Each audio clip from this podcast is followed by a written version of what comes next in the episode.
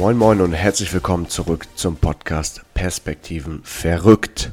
Hier erwarten dich persönliche Erfahrungen und neue Ideen, wie du deine Perspektiven in den Bereichen Charakter, Karriere und Zukunft verändern, also verrücken kannst. Wir sind Erik und Felix und heute mal wieder mit Max und wünschen dir nun viel Energie beim Zuhören und Umsetzen. Und damit auch herzlich willkommen von meiner Seite aus. Wie Felix es eben schon angekündigt hat, haben wir heute einen alten Bekannten zu Gast. Und zwar aus dem letzten Perspektrio ähm, ist der Max Hübner wieder dabei. Er ist Freelancer aus der Tourismusbranche und berät Unternehmen zum Thema Marketing. Und dazu hat er zum Beispiel auch einen Lehrauftrag. Und in der heutigen Folge ähm, beschäftigen wir uns zum zweiten Mal mit dem Thema Corona. Und zwar heute wie sich Corona auf die Tourismusbranche auswirkt und wie gute Kommunikation in der Krise funktionieren kann, beziehungsweise welche Ideen es dazu gibt. Dazu erstmal Max. Was sagst du zum Thema ähm, Tourismusbranche, Corona? Jetzt erstmal allgemein, wenn wir dich dazu fragen. Ja, herzlich willkommen auch nochmal von meiner Seite aus. Ähm, danke, dass ich noch wieder hier mit dabei sein darf. Und äh, ja, um die Frage zu beantworten, das ist natürlich für die Tourismusbranche ein Riesendesaster gerade. Ähm, es finden keine Reisen statt.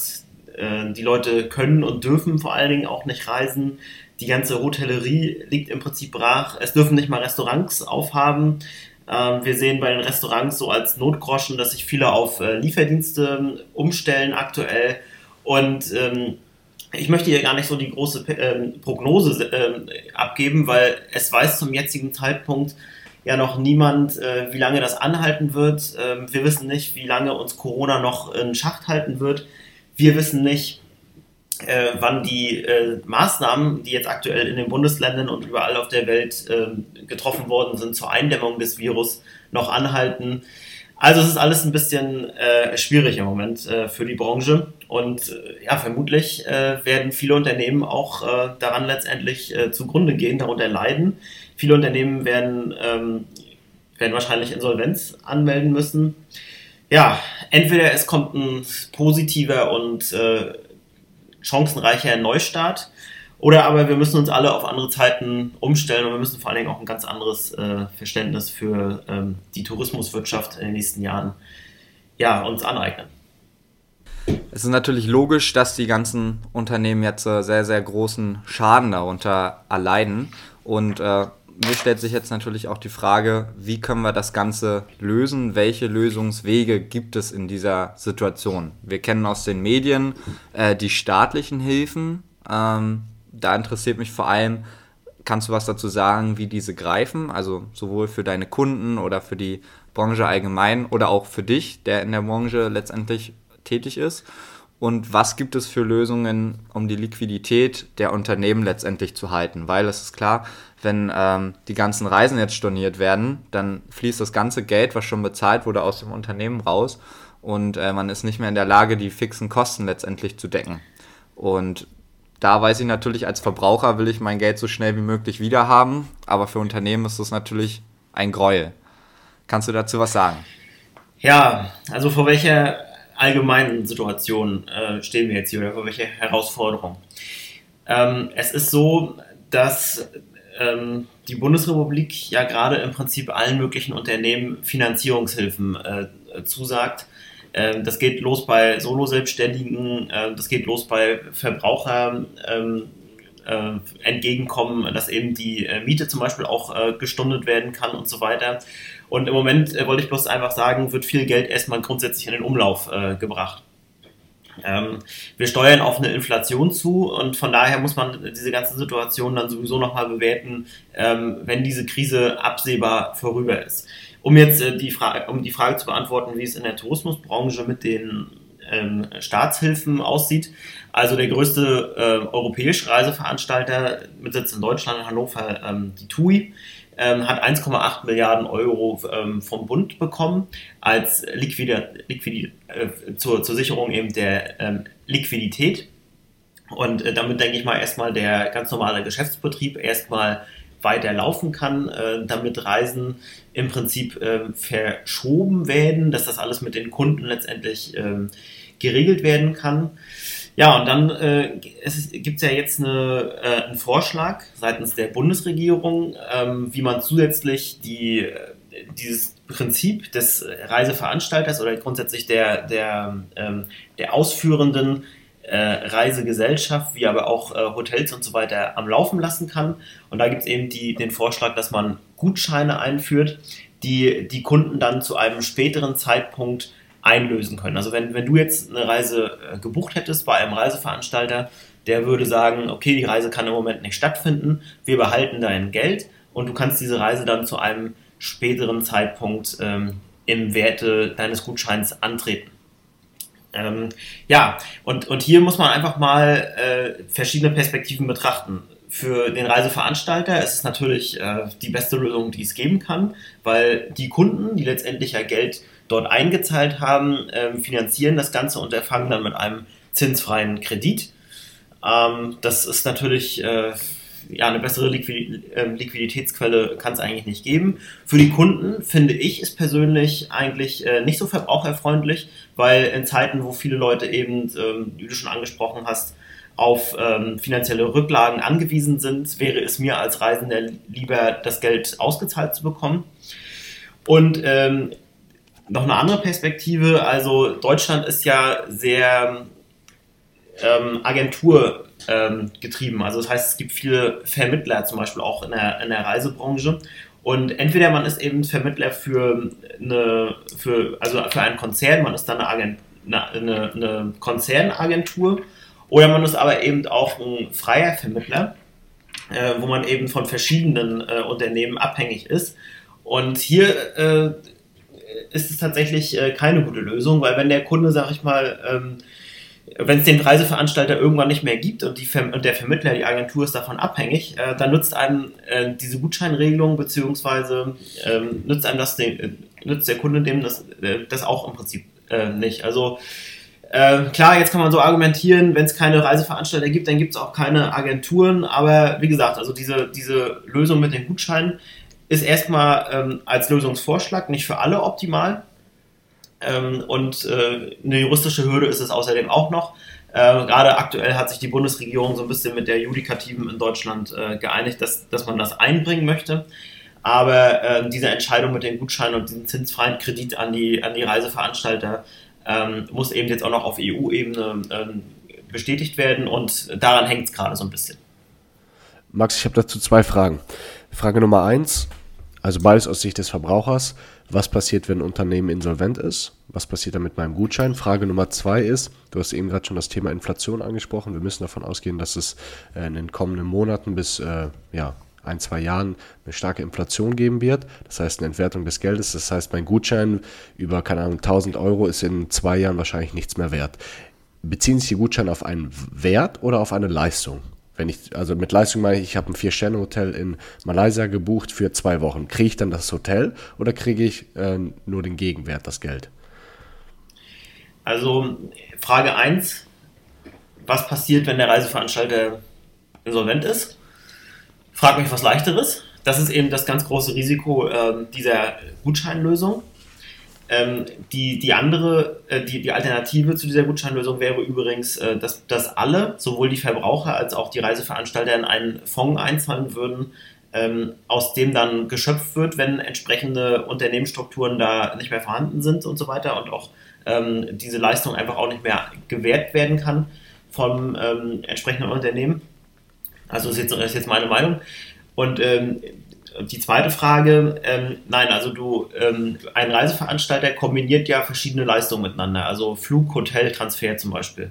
Und in, in diesem Wert ähm, wird dein Reisegutschein letztendlich an dich äh, überbracht. Das heißt also, wenn du, wenn du jetzt äh, eine Reise auf die Malediven gebucht hast, äh, mit Flug, Hotel und äh, Verpflegung und der, das hat einen Wert von, ähm, ich sag jetzt mal, 3000 Euro pro Person oder 4000 Euro pro Person, ähm, dann kriegst du als Reiseanmelder äh, einen Gutschein äh, in Höhe der, der, äh, der Reisekosten, ja. Also der, ich bekomme 4000 Euro Gutschein und wenn 4000 Euro in zwei Jahren nichts mehr wert sind, habe ich Pech gehabt. Na, ähm, die, die Rechnung ist ja die, dass, äh, sagen wir mal, du, du ähm, fliegst mit deiner äh, Freundin und äh, du hast dort 8000 Euro eingezahlt. Das ist ja, äh, ich meine das jetzt als Pro-Person-Preis. Ähm, dann, dann kann dieselbe Reise in, in zwei Jahren ähm, ja, tatsächlich äh, 10.000 Euro kosten und dann sucht ihr mal ein neues Produkt davon. Verstehe. Also die, äh, die, das Produkt bleibt gleich, aber der, der, der Wert dieses Produkts wird halt ansteigen, aber dein Geld wird nicht mehr wert sein. Das heißt, ich muss dann drauf genau. zahlen. Verstehe ich das richtig? Richtig. Okay. Jetzt muss man sich mal vorstellen, äh, eine Familie, die sich ihren Urlaub vom Mund abgespart hat, mit äh, Kindern, die jetzt wirklich äh, über Jahre hinweg nicht reisen konnten und jetzt äh, meinetwegen richtig schönen Urlaub, 10.000 Euro investieren wollen, investiert haben, äh, für die ist es natürlich auch ein äh, herber äh, Rückschlag, weil ich glaube, die können das Geld wirklich jetzt auch anders investieren und gebrauchen. Wie ist es denn überhaupt rein rechtlich? Also, was ich jetzt so bisher in den Medien äh, gelesen hatte, war einfach der Fakt, dass du äh, Gutscheine nur gegen ähm, Einwilligung letztendlich ausstellen darfst und ansonsten es noch keine Rechtsgrundlage dafür gibt, ähm, ja, einen Gutschein einfach zu machen und die Reise dann nicht zu stornieren in, in Bezug auf das Geld behalten. Ja, ähm, deutsches Recht. Äh, in Deutschland haben wir die Gewaltenteilung. Ähm, soweit ich weiß, äh, ist das ein Vorschlag der Bundesregierung. Die ähm, äh, Bundesjustizministerin Frau, Frau Lamprecht äh, hat, diesen, hat diesem Entwurf wohl zugestimmt.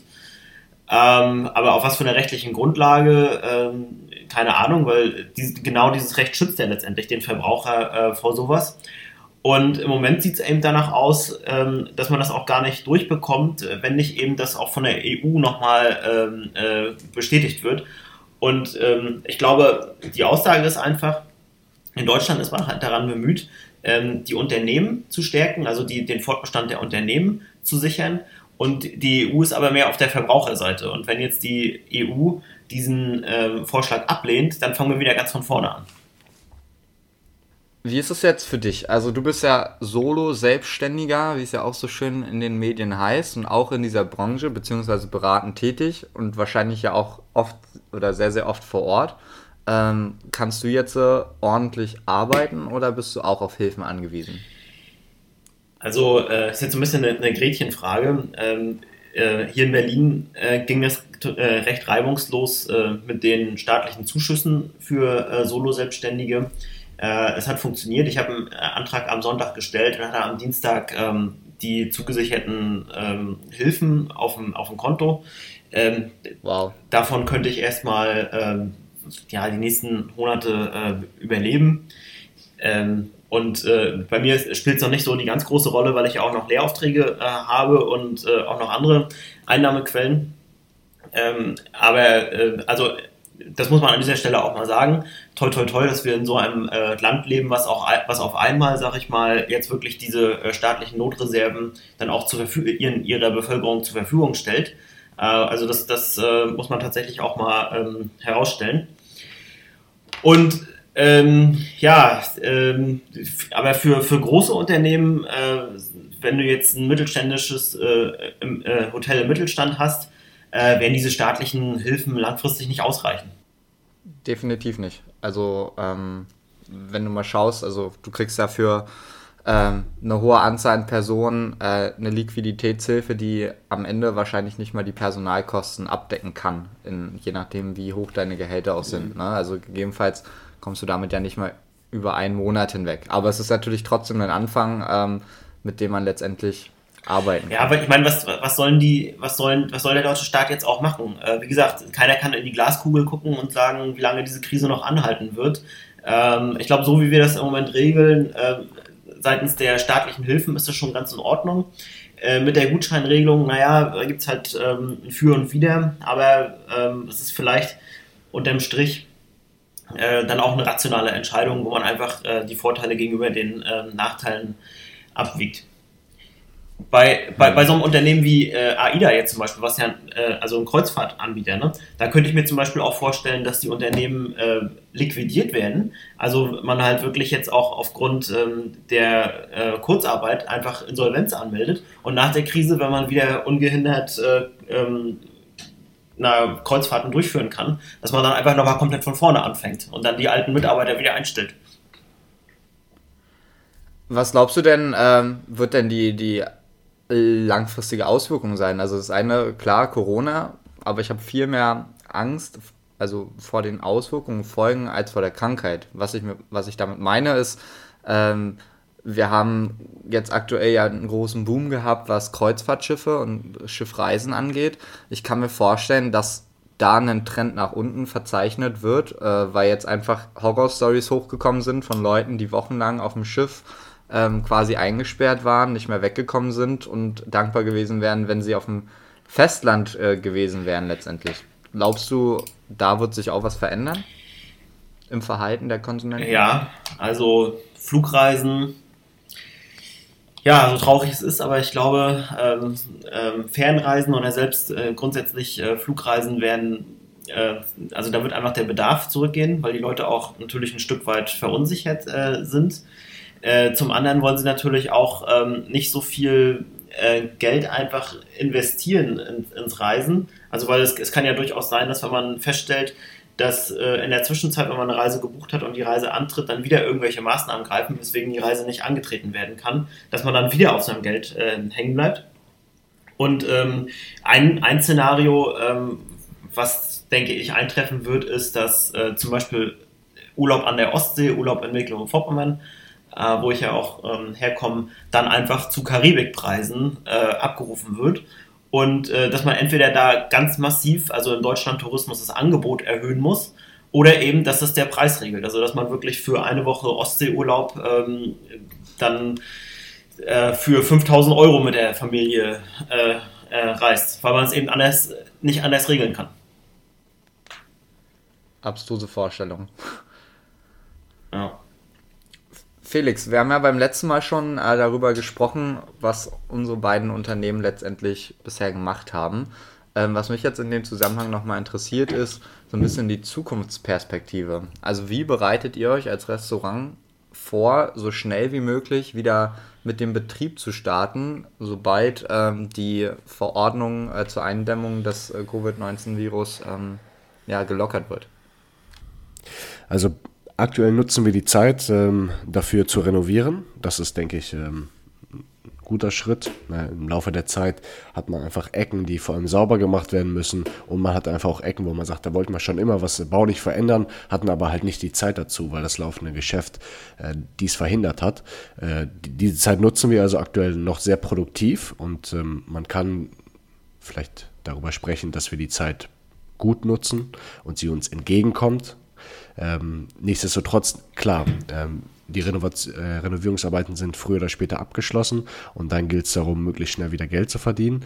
Äh, prinzipiell rechnen wir damit, dass es ähm, oder auch andere Quellen, wie zum Beispiel die, äh, der Bundesverband der Hotellerie und Gastronomie, äh, viele rechnen damit, dass es äh, kurzfristig einen Boom geben wird, weil die Leute ne, die Freiheit wieder ausleben möchten und dass es dann aber doch wieder zurückgehen wird, weil es A, eine Menschengruppe gibt, die weniger essen gehen wird, weil sie sagt, aus hygienischen Gründen will ich mich dem Risiko nicht aussetzen. Und es wird die Menschengruppe geben, die einfach in der Krise oder durch die Krise einen Job verloren haben oder in Kurzarbeit waren, deshalb weniger Geld zur Verfügung haben, deshalb weniger Geld für so ein Luxusgut wie Essen gehen ausgeben werden. Das heißt, prinzipiell kann man davon ausgehen, dass es vielleicht einen kurzen Boom gibt und ähm, dass es dann, ja, muss man schon sagen, zu einem Rückgang des bestehenden Wachstums in der Gastronomie geben wird. Wie bereiten wir uns darauf vor? Prinzipiell erstmal gar nicht. Ähm, wir müssen natürlich, wenn es weiterhin Einschränkungen geben wird, wie zum Beispiel zwei Meter Abstand, äh, dann müssen wir überlegen, wie wir das machen. Nehmen wir Tische raus oder reservieren wir einfach Tische? Ähm, das muss man dann gucken, wie es im Laden besser wirkt. Aber das können wir jetzt an der Stelle noch nicht entscheiden, weil es dafür noch zu früh ist. Aber sobald es neue Infos gibt, müssen wir halt agieren. Und wir müssen halt auch vor allem schauen, äh, wie regeln wir das mit den Mitarbeitern, ne, die aktuell zum Teil in Kurzarbeit sind. Ähm, braucht man die danach auch alle, weil wie gesagt, wir wissen nicht, wie die Nachfrage danach aussehen wird. Ich finde, das ist vor allem so ein Punkt, ähm, wie bereitest du dich letztendlich vor? Ne? Klar, du kannst jetzt noch nicht sagen, was dann am Ende festgehalten wird, aber letztendlich musst du halt ein paar Rahmenparameter irgendwie einplanen, um dann auch, sobald alles gelockert wird, äh, schnell durchzustarten. Also was zum Beispiel bei uns ist, wir haben eine Aus- und Fortbildung bei uns, machen also Fortbildungskurse für bestimmte Zielgruppen ähm, sind dadurch jetzt äh, durch die ähm, brandenburgische Verordnung zur Eindämmung des Covid-19-Virus äh, quasi auch äh, mit einem Paragraphen verboten, ähm, überhaupt so eine Fortbildungsveranstaltung zu machen. Ähm, das gilt sowohl für öffentliche Unternehmen als auch für private Unternehmen.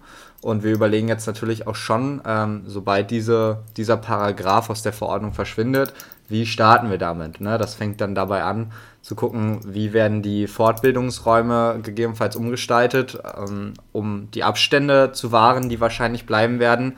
Macht es Sinn, irgendwie Einzeltische zu nutzen, statt die Doppeltische, die man bisher hat? Ähm, müssen wir uns darum Gedanken machen, vielleicht sogar so also eine ähm, Masken fürs Gesicht äh, bereitzustellen, um allen Leuten dann sowas anzubieten? Weil letztendlich die Essenz ist, sobald diese Verordnung gelockert wird, müssen wir anfangen, um letztendlich wieder Geld zu verdienen. Ähm, und da, das meinte ich, da muss es ja einfach so verschiedene Pläne und Notfallvarianten geben und man muss einfach schon mal im Kopf haben, was hat man da für Möglichkeiten. Okay. Max, der zweite Punkt, äh, den ich äh, in der Anleitung ein bisschen angesprochen habe, ist gute Kommunikation in der Krise. Was äh, sollten denn Unternehmen jetzt tun? Ähm, wie sollten sie vorgehen? Irgendwie Social Media nutzen? Wie sollte eine Ansprache sein? Wie könnte jetzt ein Restaurant zukünftig gegebenenfalls Marketing machen, um zum Beispiel ähm, diesen Punkt von Felix aufzugreifen? Leute gehen nicht mehr ins Restaurant, weil sie Angst vor den hygienischen Dingen da haben. Sollte man jetzt bestimmte Werte in den Fokus setzen? Was würdest du an der Stelle als äh, Berater dein Unternehmen oder anderen Unternehmen empfehlen? Also bevor ich äh, meine persönliche Meinung dazu sage, möchte ich mal eine Frage an euch stellen, ähm, mit dem Hintergrund, dass es ja schon lange äh, Apps oder auch soziale äh, Medien gibt, äh, die zum Beispiel auch zur Spende animieren. Das heißt also Patreon, falls ihr das schon mal äh, gehört habt, ist ja, ist ja ein Netzwerk, wo man eben eine Community emotionalisieren kann äh, für ähm, Content zum Beispiel, den man erstellt. Also wenn ich jetzt YouTuber bin und ich, ich habe aber nicht so eine große Fanbase, weil ich nicht ähm, davon ähm, und ich kann nicht davon leben, dass ich dann eben meine, meine treuesten Fans dazu animiere, äh, mir eine persönliche Spende einfach zu geben.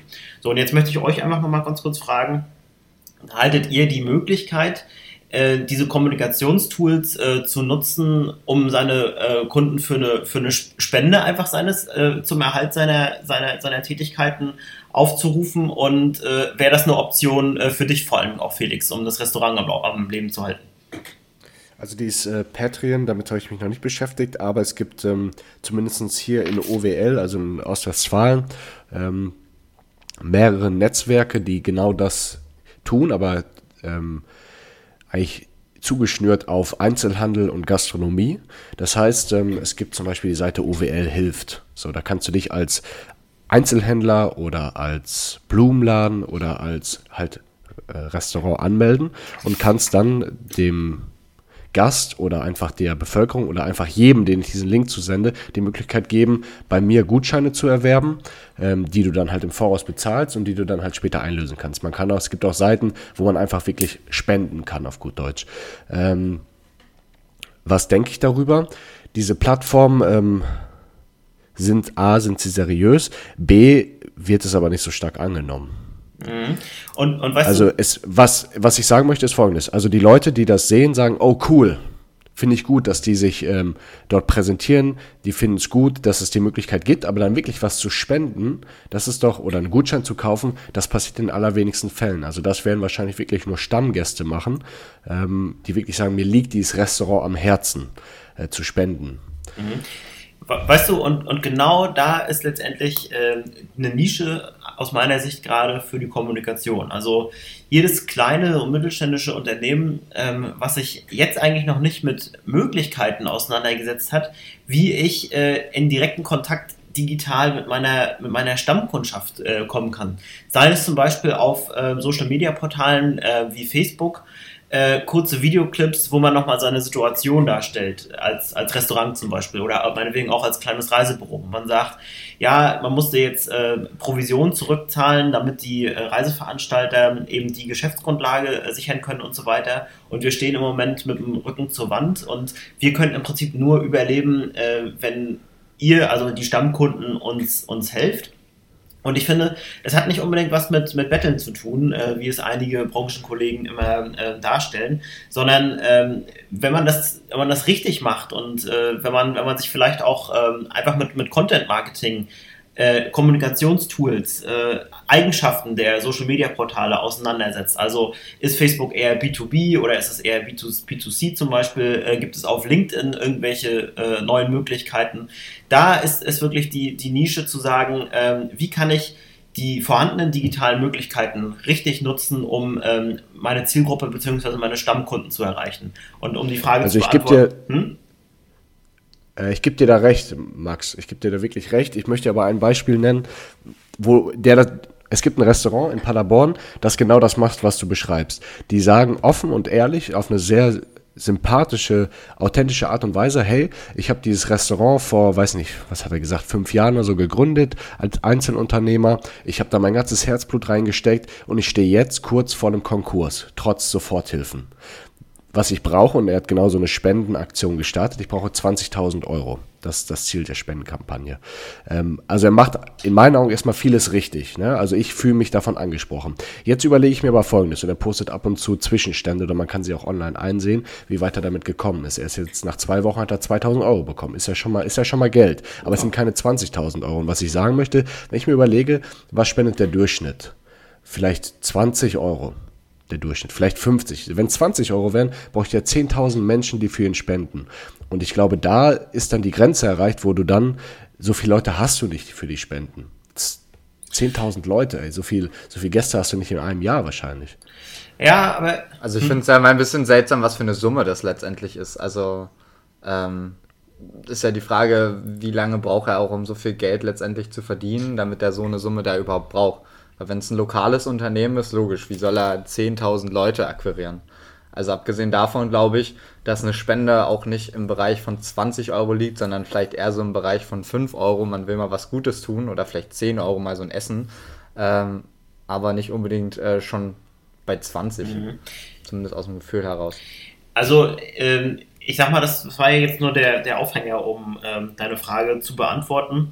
Ich kann natürlich auch äh, die Strategie fahren, äh, indem ich als Reisebüro zum Beispiel jetzt sage, äh, also als Agentur, die im Prinzip auch ja abhängig ist von, ähm, von anderen ähm, äh, Unternehmen, aber jetzt eben keine Einnahmequellen äh, dadurch bekommt ähm, dass ich statt, des, statt, statt meiner eigentlichen Leistung, also der äh, Vermittlung von Konzerttickets oder Vermittlung von irgendwelchen Reisen, nun eben einen anderen Dienst bereitstelle, der online funktioniert. Also ich könnte mir überlegen, dass ich äh, die Vorteile eines Beratungsgespräches äh, erkläre. Ich könnte mir vorstellen, dass äh, solche Agenturen eben äh, Destinationen vorstellen, Reiseberichte veröffentlichen und da eben diese, diese Chance der, der Platzierung nutzen, äh, so ein bisschen ja, Product Placement, wenn man, wenn man so will, und sagt, also ähm, wenn wir das zukünftig eben noch gewährleisten sollen, liebe Stammkunden, äh, liebe Leute, die das lesen oder die, die dieses Video sehen, ähm, dann sind wir halt wirklich ähm, oder würden wir uns sehr freuen, ähm, wenn sie, wenn sie was dazu beitragen. Und ähm, ja, ich glaube, sobald man da irgendwo einen Mehrwert generiert, sei es auch nicht der eigentliche Mehrwert, ähm, kann man eben ja, die Leute, wie schon gesagt, äh, auch zu einer, zu einer Spende oder zu einer Unterstützung, Spende ist das falsche Wort, Unterstützung ist, glaube ich, das, das bessere Wort, emotionalisieren. Und äh, ich glaube, hier sind aktuell wirklich die, die, äh, ja, die Möglichkeiten und Chancen, nicht nur um eben äh, für eine Unterstützung äh, anzufragen, sondern eben auch den Leuten ins, ins Gedächtnis zu reden, warum gibt es uns eigentlich? Was ist eigentlich unser wirtschaftlicher Output? Also das halte ich für eine, für eine sehr, sehr äh, gute Chance, eben diese Krise jetzt so optimal wie möglich äh, zu nutzen. Ansonsten, äh, wenn es eben keine Geschäftsgrundlage äh, gibt, also natürlich wird man mit solchen Methoden nie das an Umsatz generieren, was man mit seinem Kerngeschäft äh, erreichen kann. Ich habe dazu eine Zwischenfrage oder eine Zwischenmeinung. Und zwar denke ich erstens, ähm, dass gerade in unserer Generation die Bereitschaft wesentlich höher ist, äh, so eine Unterstützung, wie du gesagt hast, äh, zu leisten. Ähm, gerade wenn man über Social Media letztendlich angesprochen wird. Ich denke, meine Elterngeneration ähm, wird da weniger Bereitschaft zeigen und wird aber auch gleichzeitig weniger über Social Media kontaktiert werden. So erstmal als Grundfakt so aus meiner Sicht heraus. Ähm, zum anderen ist es so, also ich bin durchaus affin, ähm, dann auch ein Unternehmen zu unterstützen, wenn es äh, letztendlich eine Verbundenheit mit mir in irgendeiner Weise hat. Also sei es jetzt ein lokales Restaurant, was ich toll finde, ähm, oder eben auch von mir aus ein Reiseunternehmen. Wichtig ist für mich letztendlich, dass ich eine Verbindung in irgendeiner Weise dazu habe. Also zum Beispiel habe ich meine Handymarke, da weiß ich, ich bleibe auch bei der Handymarke, weil die qualitativ, also weil die qualitativ sehr, sehr gut sind und weil die eine tolle Kommunikation haben, um mich immer wieder letztendlich abzuholen. Beim lokalen Restaurant habe ich das hier in meiner Gegend zum Beispiel gar nicht. Es gibt auch ähm, die ganzen Online-Seiten, wo du äh, Gutscheine geben kannst. Da sind aber aus meiner kleinen Stadt äh, keine Restaurants mit dabei. Also selbst wenn ich unterstützen würde wollen.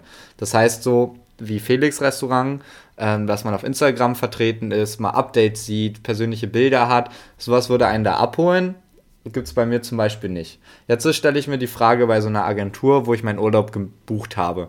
Da habe ich halt einfach meinen Urlaub gebucht, aber da habe ich ja null emotionale Bindung zu kann man denn so eine Agentur ähm, überhaupt emotionalisieren und da was äh, letztendlich eine Verbindung herstellen? Oder ist es schon auf Basis der Gegebenheit und der Branche so, dass es ähm, eher schwierig ist? Ja, der Teufel, der Teufel steckt im Detail, würde ich sagen. Das, das ist von äh, Agentur, äh, von Produkt zu Produkt unterschiedlich. Ähm, ich habe den Vorteil, wenn ich eine, eine äh, Konzern gesteuerte Agentur bin oder Franchise-Nehmer bin, dass ich vielleicht von einer starken Marke profitiere und äh, dann zum Beispiel äh, sagen kann, also wenn Sie wollen, dass, dass diese, diese Vertretung äh, dieses Unternehmens hier auch in Zukunft ähm, Fortbestand hat, dann äh, sichern Sie das äh, mit einer Unterstützung oder was weiß ich. Äh, wenn es eben, wenn es eben eine unbekannte Marke ist, ja, dann muss man eben noch weiter ähm, äh, die, die äh, Leute ansprechen, die einfach nur zu einem kommen, weil da vielleicht eine entsprechende Person dahinter steht. Wenn man sagt, ich gehe schon seit Jahren immer zu demselben Friseur, ich lasse mich schon seit Jahren vom selben Reiseberater beraten und äh, ich, ich weiß zwar nicht, ähm, ich kenne das Unternehmenskonzept zwar nicht so ganz hundertprozentig, aber ähm, ich verlasse mich einfach auf den und, und äh, ja, die Werte Vertrauen ähm, und äh, ja, äh, also ja, Vertrauen ist eigentlich so das A und O und äh, ich glaube, über die Schiene muss man gehen. Das wäre mein Vorschlag. Letztendlich denke ich, dass unsere Generation, also jetziges Alter 20 bis 30, 35, gar keine, gar keinen festen Reiseberater hat, so wie man seinen festen Friseur hat. Mhm. Ähm, das ist das Erste, was ich kurz in den Raum stellen möchte. Das Zweite ist, ähm, du meintest, dass ein Unternehmen eine Marke aufgebaut haben muss oder sollte, die, mit der man Verbundenheit hat. Jetzt gibt es ja zum Beispiel Vapiano, wo ich denke, ja, die haben eine sehr, sehr gute Marke aufgebaut. Damit äh, bin ich schon verbunden, weil ich das Konzept auch mega geil finde.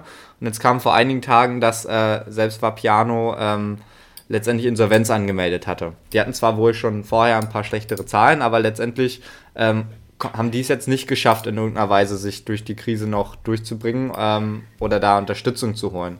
Also wie stark muss eine Marke da letztendlich zu sein? Ähm, ist, also kann ich nicht beantworten. Das, äh, äh, eine Marke ist ja nicht, ist ja nicht automatisch mehr mit einer ähm, Corporate Identity, äh, was das Optische angeht, äh, äh, verbunden, sondern äh, eine Marke kann auch eine ganz normale äh, Person sein, die vielleicht jeder im Ort kennt und sagt, äh, also ich, ich gehe grundsätzlich immer nur da zum Friseur, weil ich diesen Typen oder diese, diese Frau einfach sympathisch finde. Ähm, hm. Ja, ähm, das heißt, man muss eine Marke aufbauen. Ähm, nee, sorry, Felix, weiß ich jetzt ehrlich gesagt nicht, was ich, das, was ich darauf sagen soll.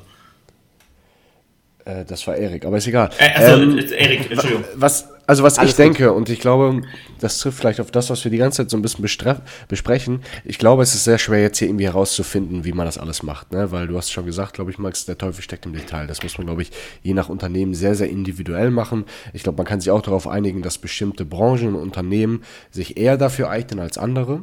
Ähm, also Branchen, wo man eher eine persönliche Beziehung hat. Wie dem auch sei. Was ich glaube, ist folgendes.